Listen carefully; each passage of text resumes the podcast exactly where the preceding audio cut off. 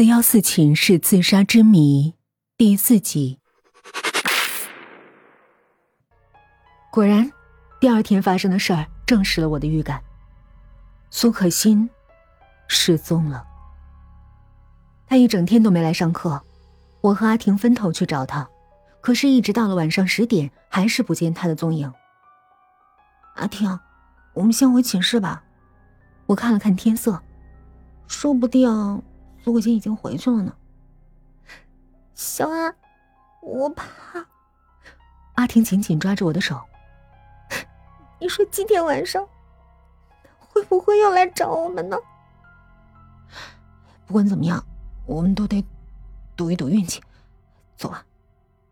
我拉着阿婷朝宿舍走去。今天晚上没有月光，我们走在漆黑的树林里，四周安静的可怕。可是我老是觉得，有什么东西在跟着我们，回头却什么也没有。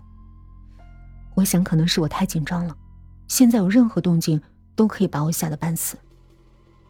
还好，一路上的诡异气氛虽然把我弄得心惊胆战，但我们毕竟还是平安的走到了宿舍楼下。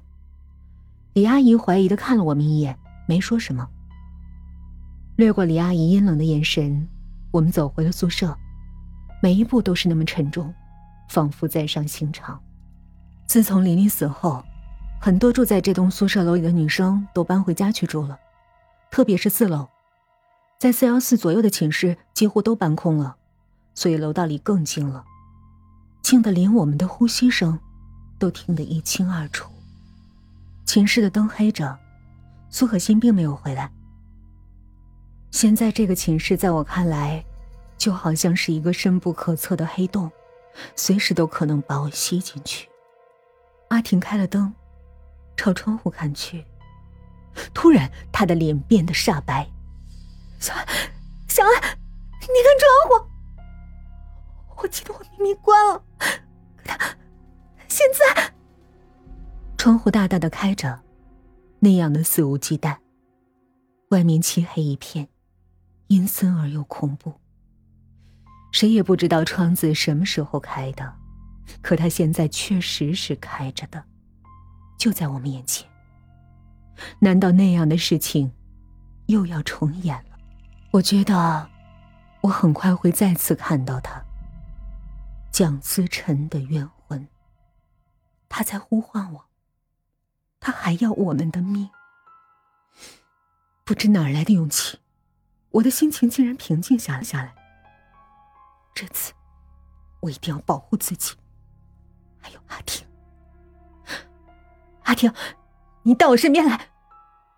阿婷毫不犹豫，紧紧抓住我的衣服。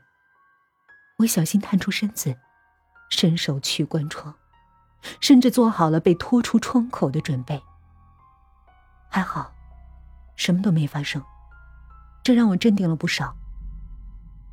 我和阿婷在窗前坐下，死死盯着窗外。我想起一本书上说过，如果有厉鬼催命，只要一次没有成功，那他就不会找你第二次。换句话说，只要今晚没出事儿，我们就平安了。我看了看表，快到午夜了。我和阿婷的手死死握在一起，我告诉自己，一定要沉住气。突然，一声惨叫把我们吓得魂飞魄散，紧接着。一张惨白的脸从窗口一闪而过，与此同时是一声沉闷的声响。那是阿婷愣住了，是苏可欣，她掉下去了。我瘫坐在地上，我们挣扎着站起来，恐惧使我们只能相互扶持才站得稳。当我们好不容易来到楼下，苏可欣已经死了。她跟琳琳一样。浑身插满了玻璃碎片，鲜血淋漓。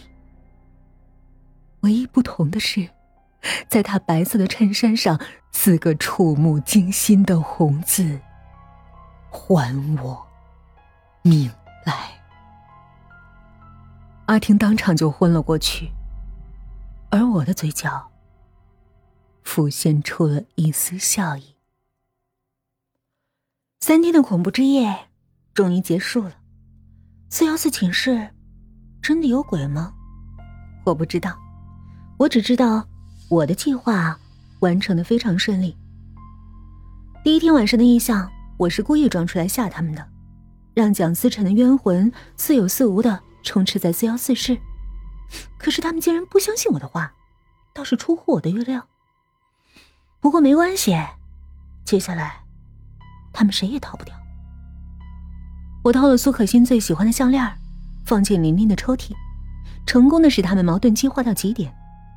我故意站在琳琳那一边，并怂恿她装鬼从四楼跳下去，吓吓苏可欣。